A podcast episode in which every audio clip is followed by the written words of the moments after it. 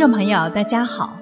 明慧广播神传文化节目时间又到了，心语欢迎您的收听。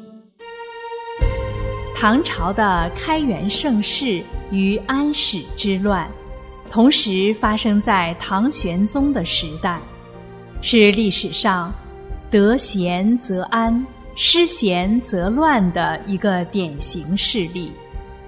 我们今天就来讲讲这段历史故事。唐玄宗李隆基少年时就有大志，一言一行很有主见。他因平定韦氏之乱，被立为太子。即位后，他首先果断地铲除了专权跋扈的太平公主及其党羽，并平反冤假错案。把年号改为开元，表明自己励精图治、再创唐朝伟业的决心。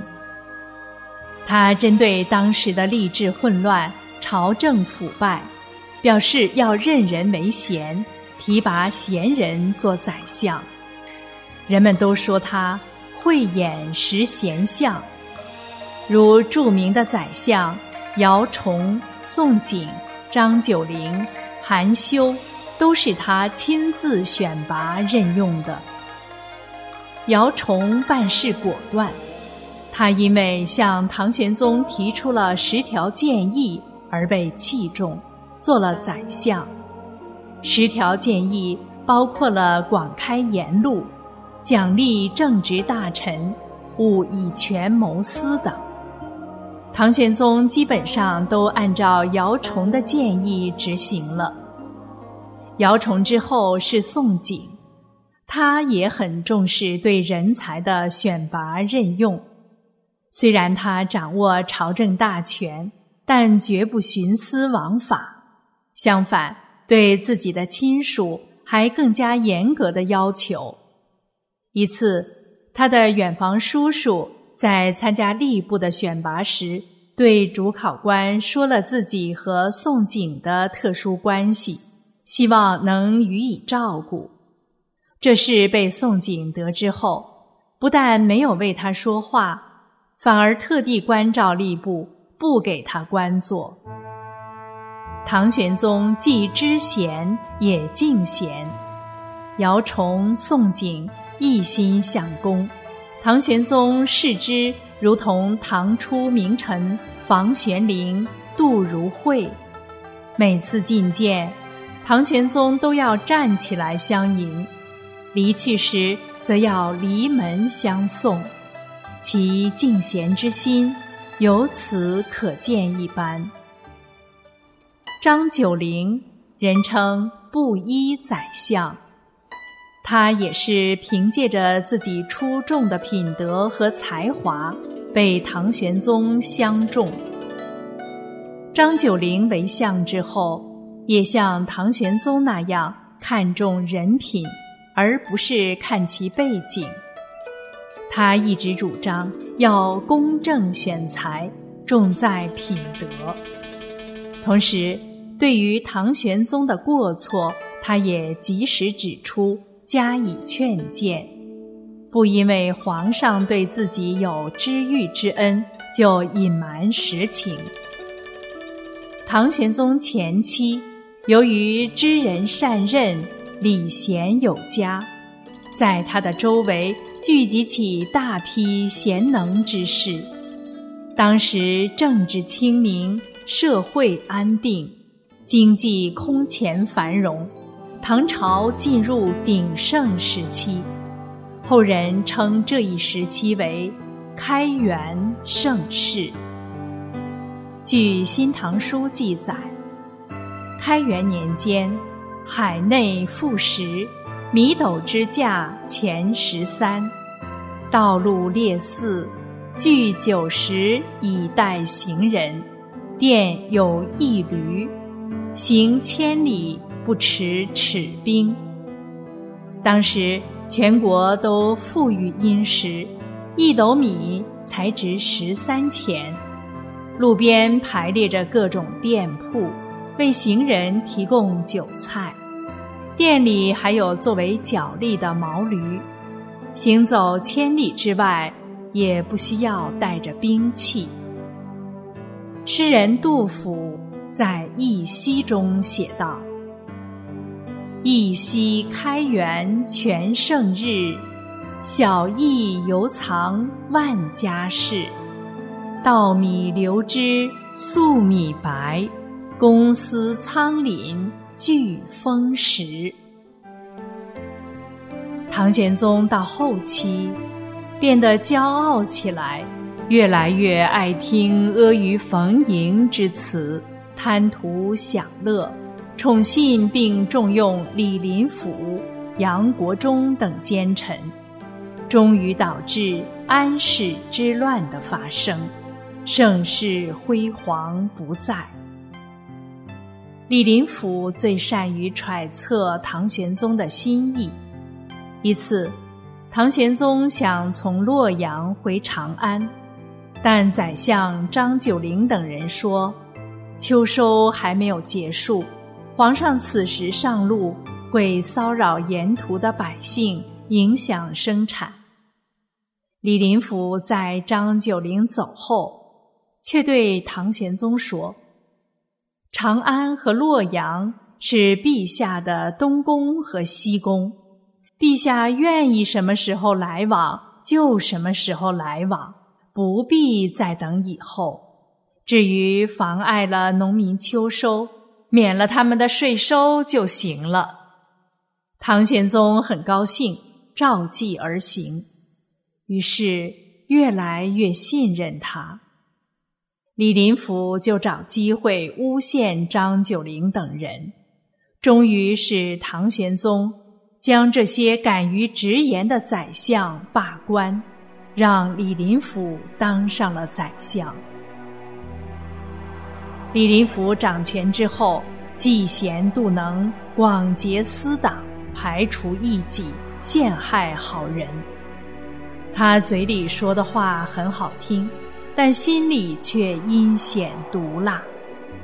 成语“口蜜腹剑”即出自于此。他堵塞言路。一次，他恐吓众官员说：“你们见过平时做仪仗用的马匹吧？只要乖乖按令行事，可以吃到三品料食，待遇够高吧？”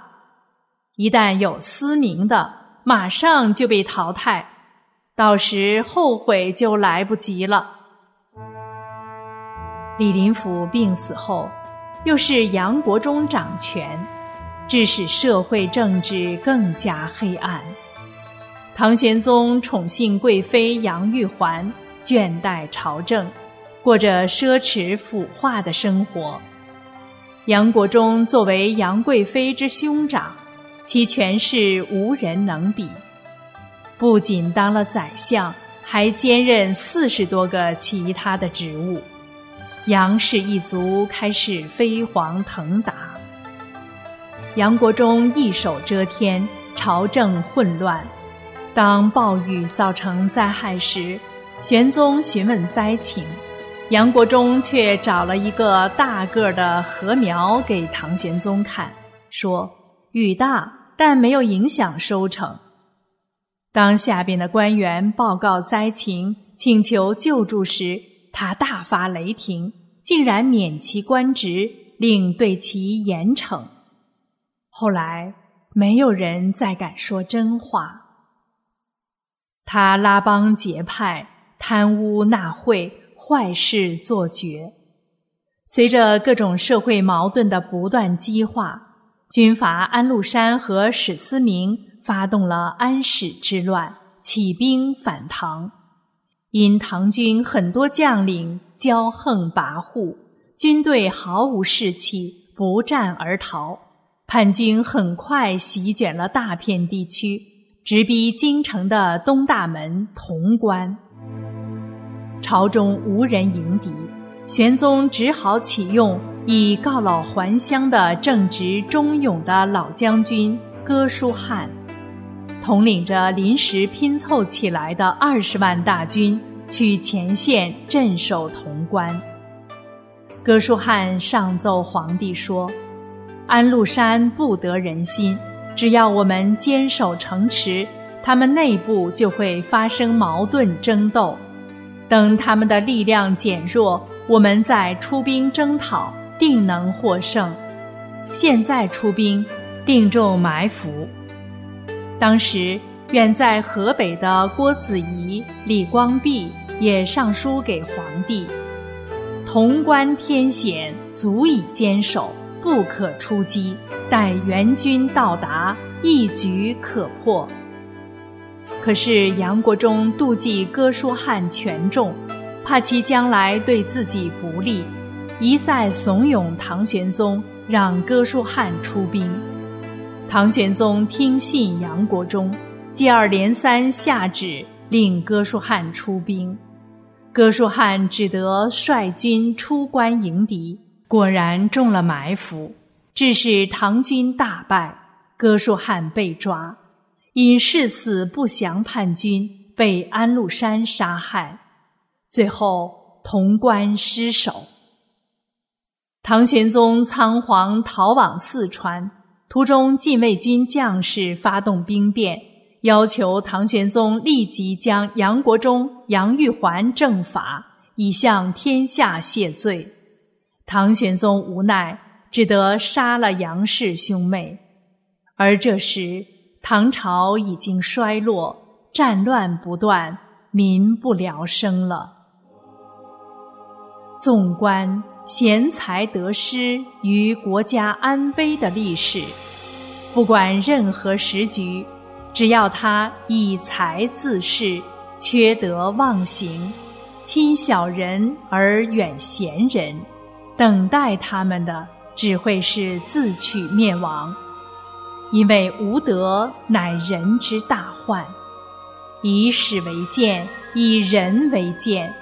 只有注重修身，才能保持清醒的头脑，明辨是非，择善而从。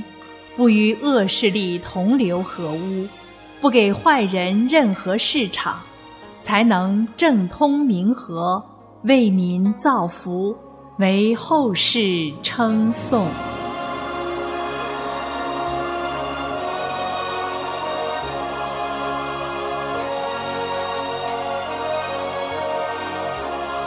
好了，各位听众朋友，今天的节目就为您播送到这里。心语感谢您的收听，我们下期节目时间再见。